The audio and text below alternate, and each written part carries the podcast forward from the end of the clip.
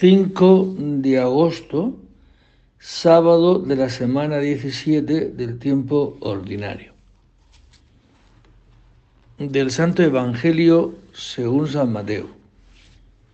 En aquel tiempo oyó el tetarca Herodes lo que se contaba de Jesús y dijo a sus cortesanos, ese es Juan el Bautista, el que ha resucitado de entre los muertos y por eso la fuerza milagrosa actúa en él. Es que Herodes había mandado prender a Juan y lo había metido en la cárcel encadenado por motivo de Herodías, mujer de su hermano Filipo, porque Juan le decía que no le era lícito vivir con ella.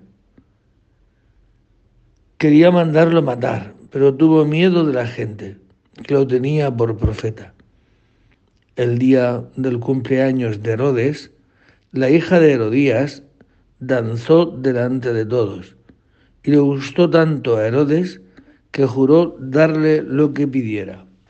Ella, instigada por su madre, le dijo, dame ahora mismo en una bandeja la cabeza de Juan el Bautista.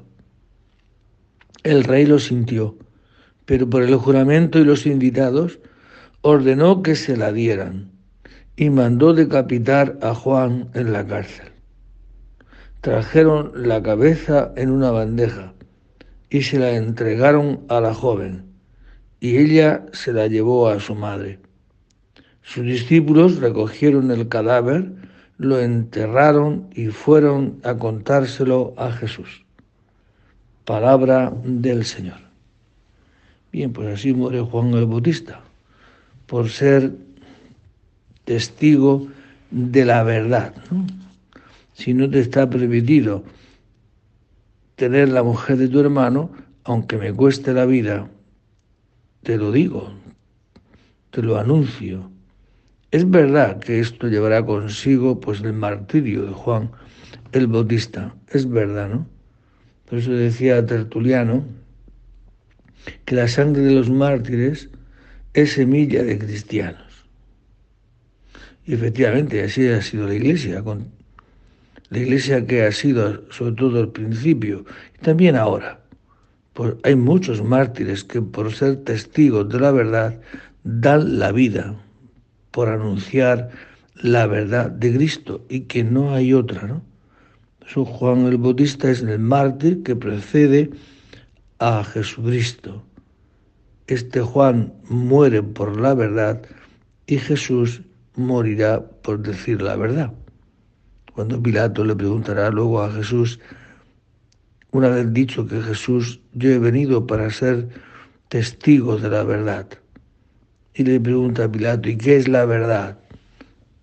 Jesucristo no contesta, porque la verdad no es tanto proclamarla, sino vivirla y dar la vida por esta verdad, que solamente hay un Dios y lo amarás y que no te está permitido hacer lo contrario de lo que ese Dios ha dicho. No cometerás adulterio.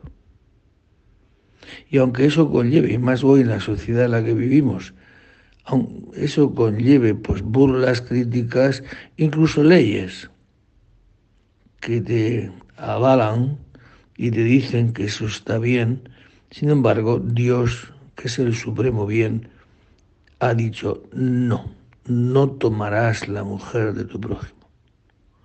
Que el Señor nos conceda a todos, ¿no? No solamente no tomar la mujer del prójimo, sino no consentirá pensamientos y deseos de impureza. Es el noveno mandamiento. No consentirás pensamientos y deseos de impureza. No reducirás a una persona objeto de tu placer.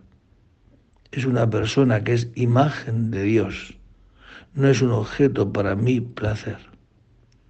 El Señor nos conceda vivir así, ser testigos de la verdad en esta sociedad tan pansensualista.